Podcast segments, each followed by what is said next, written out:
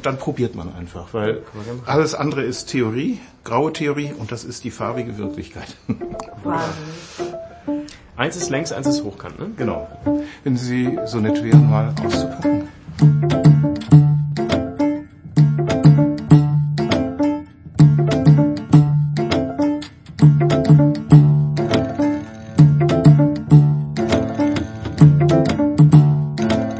Mein Name ist Andreas Kernbach und ich arbeite in der Bundestagsverwaltung als Kurator der Kunstsammlung, als Sekretär des Kunstbeirates und als Referatsleiter des Referates Kunst im Deutschen Bundestag.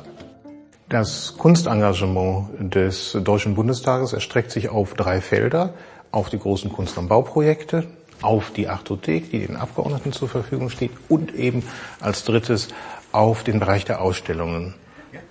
Als äh, Kurator bin ich zuständig für die Sammlung, das heißt für die Betreuung der Sammlung im weitesten Sinne, angefangen von der ganz pragmatischen, konservatorischen Betreuung über die Nutzung als Artothek, die den Abgeordneten zur Verfügung steht, Organisation aller Arbeitsabläufe, die mit der Ausleihe und Wiederrückführung der Arbeiten zusammenhängen und äh, letztlich dann aber auch dafür, dass diese Sammlung der Öffentlichkeit präsentiert wird durch Ausstellungen.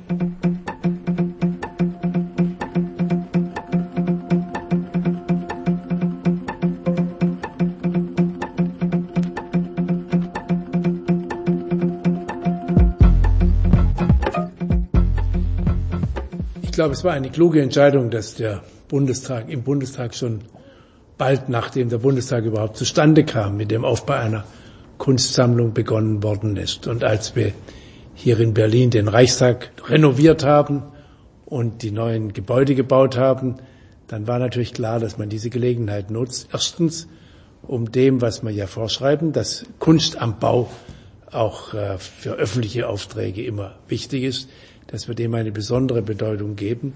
Die All Gegenwart von Kunst in dem politischen Getriebe, den Kämpfen, in der Hektik des Alltags, manchmal auch in den Nichtigkeiten des Alltags, schafft ein wenig Distanz, gibt einem gelegentlich auch die Chance, sich ein wenig äh, zu hinterfragen, was machen wir eigentlich, was hat es für einen tieferen Sinn.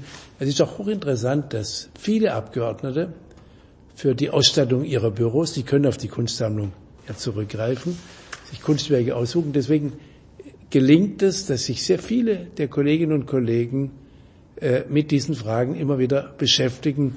Und wenn wir Besucher durch das Haus führen, dann hat man immer viele Gelegenheiten zu zeigen, dass wir nicht nur weltberühmte große Kunstwerke, sondern auch manchmal ganz kleine, aber ganz wichtige Dinge haben. Und das ist, äh, glaube ich, ungeheuer wichtig, denn Politik ist eben mehr als nur dieser Alltagsbetrieb.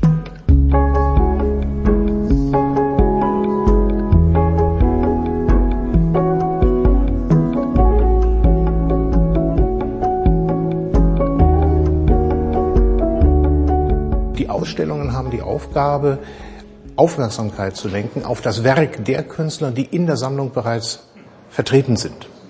Diese Künstler sind in der Sammlung mit ein, zwei, höchstens drei Werken vertreten. Daraus erschließt sich ja nicht für jemanden, der diese Werke das erste Mal sieht, der Gesamtzusammenhang.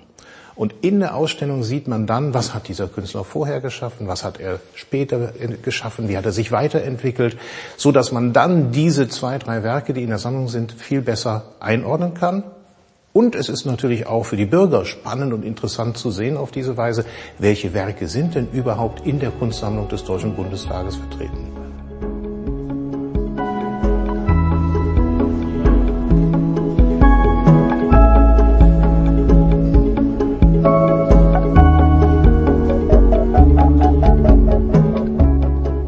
Alle Entscheidungen zur Kunst im Bundestag werden von einem eigenen Abgeordnetengremium gefällt, dem Kunstbeirat. Und äh, dieses Gremium entscheidet sowohl über die Ausstellungen, die realisiert werden, über die Ankäufe für die Artothek, als auch darüber, welche Kunst- und Bauinstallationen realisiert werden sollen. Na, Im Kunstbeirat äh, spüre ich, dass wir doch aus allen Fraktionen sehr äh, sachkundige und engagierte Kolleginnen und Kollegen haben. Und es ist eine Chance, Künstler kennenzulernen. Es vermittelt sich über die Kolleginnen und Kollegen in die alle Fraktionen hinein. Ich weiß nicht, nicht zu jedem einzelnen der 709 Abgeordneten, aber zu vielen. Und es bietet natürlich auch die Möglichkeit, durch intensive Diskussion äh, die Arbeiten mit zu gestalten, mit zu erleben. Wir arbeiten jetzt daran, an dem weltberühmten Bildhauer Tony Gregg die auf den Auftrag zu vergeben für die für eine große Skulptur auf der Freitreppe am am, am, am äh, Maria Elisabeth Lüder Haus. Äh, der war kürzlich im Kunstberat und hat seine Überlegungen dargestellt. Das sind natürlich schon Erlebnisse, die für alle Kollegen bereichernd sind. Und deswegen ist das nicht nur Arbeit, sondern wirklich auch ein Glück.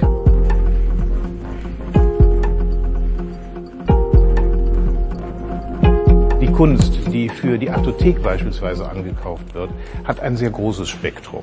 Das heißt, es gibt Kunstwerke, die gekauft werden, weil man sich erhofft, weil man annimmt, das wird Interessenten finden, die sich diese Arbeiten auch ausleihen. Es gibt Arbeiten, die angekauft werden, weil sie einen besonderen politischen Bezug haben, Grundsätzlich müssen sie immer eine bestimmte Qualität einfach aufweisen und müssen geeignet sein, hier in diesen Räumen der Politik, und das sind ja auch die Abgeordnetenbüros, das sind die Sitzungsräume ebenso, müssen dort geeignet sein, Diskussionen auszulösen, anzuregen, sich auseinanderzusetzen mit der Kunst und eben letztlich damit auch für die Politik Anregungen zu geben. Und so wird wie in einer Bibliothek die Bücher, in der Artothek die Kunstwerke verliehen an die Abgeordneten, ihre Mitarbeiter und äh, zur Verfügung gestellt. Die Kunstsammlung des Bundestages umfasst etwa 4.000 bis 5.000 Werke, je nachdem, wie man zählt.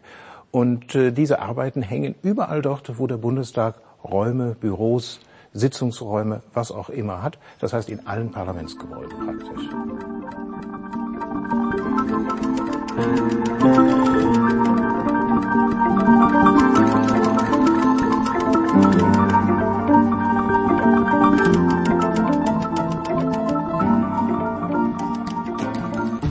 Kunst am Bau Installationen sind in allen Gebäuden des Deutschen Bundestages an wichtigen zentralen Stellen vertreten. Und es ist dem Bundestag ein ganz großes Anliegen, durch die Einladung an Künstler, sich mit der Architektur auseinanderzusetzen, einen Dialog zu eröffnen. Nicht nur zwischen der Kunst und der Architektur, sondern letztlich ja eben auch mit der Politik. Denn all diese Räume sind ja Räume der Politik, sind ja Räume der Macht. Und die Künstler haben die Chance, dort ihr Statement zu hinterlassen und auf diese Weise eine Bühne zu eröffnen für den Dialog des Künstlers mit den Politikern.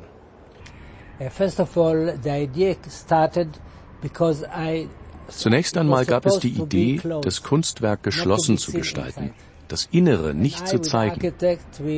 Zusammen mit dem Architekten überzeugte ich sie aber, es zu öffnen und transparent zu machen.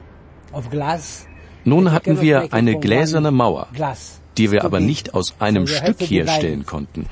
Sie war zu groß. Also mussten wir sie teilen.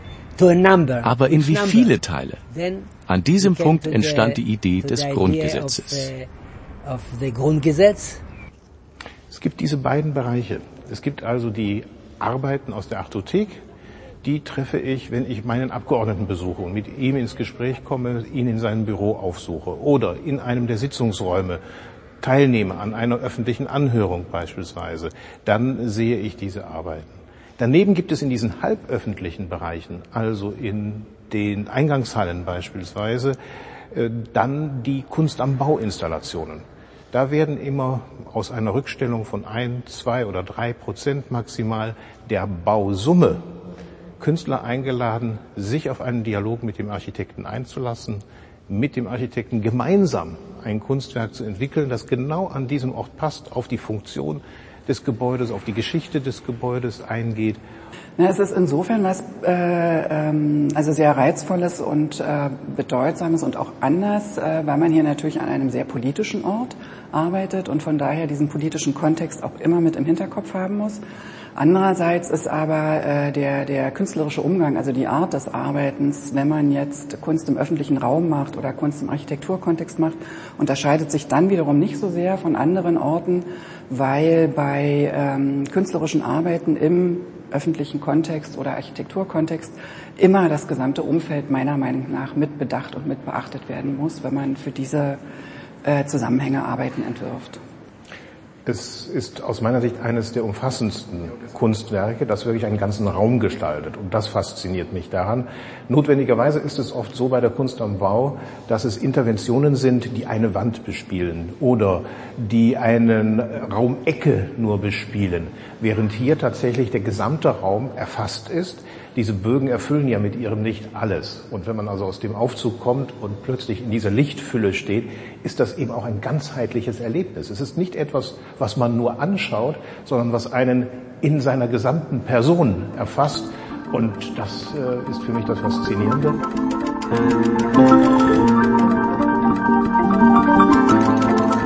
Ich glaube, dass mit eines der wichtigsten Kunstwerke im, im, im Reichstag ist schon dass äh, die, die, die drei Platten äh, von Gerhard Richter, Schwarz-Rot-Gold am Westeingang, das Reichstag am großen Eingang und dem gegenüber der Birkenau-Zyklus.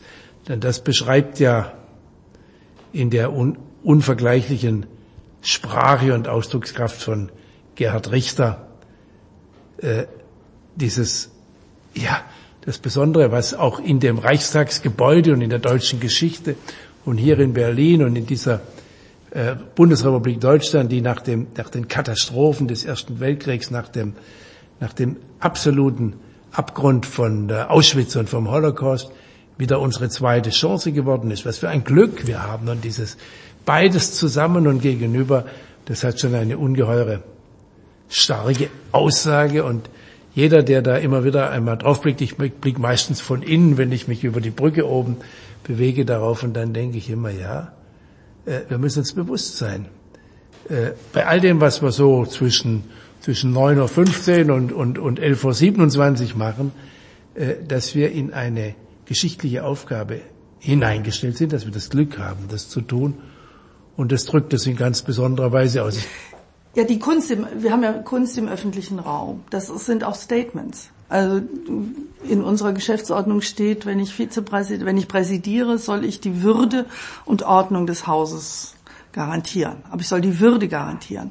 Und mit Würde hat für mich ganz viel zu tun, dass wir uns auch vor der Geschichte dieses Ortes nicht wegdrücken, vor den äh, dunkelsten Kapiteln unserer deutschen Geschichte. Und das ist etwas, was wir im öffentlichen Raum hier unglaublich deutlich machen können. An keinem Ort wird unsere eigene Geschichte und die Verantwortung, die daraus wir ziehen, versteckt oder entsorgt oder über, überklebt äh, oder überbildert, sondern es konfrontiert uns. Es gibt unglaublich viele Kunstwerke hier im Haus, die uns mit unserer Geschichte konfrontieren und uns daraus äh, Verantwortung äh, geben und aber auch die Kraft geben.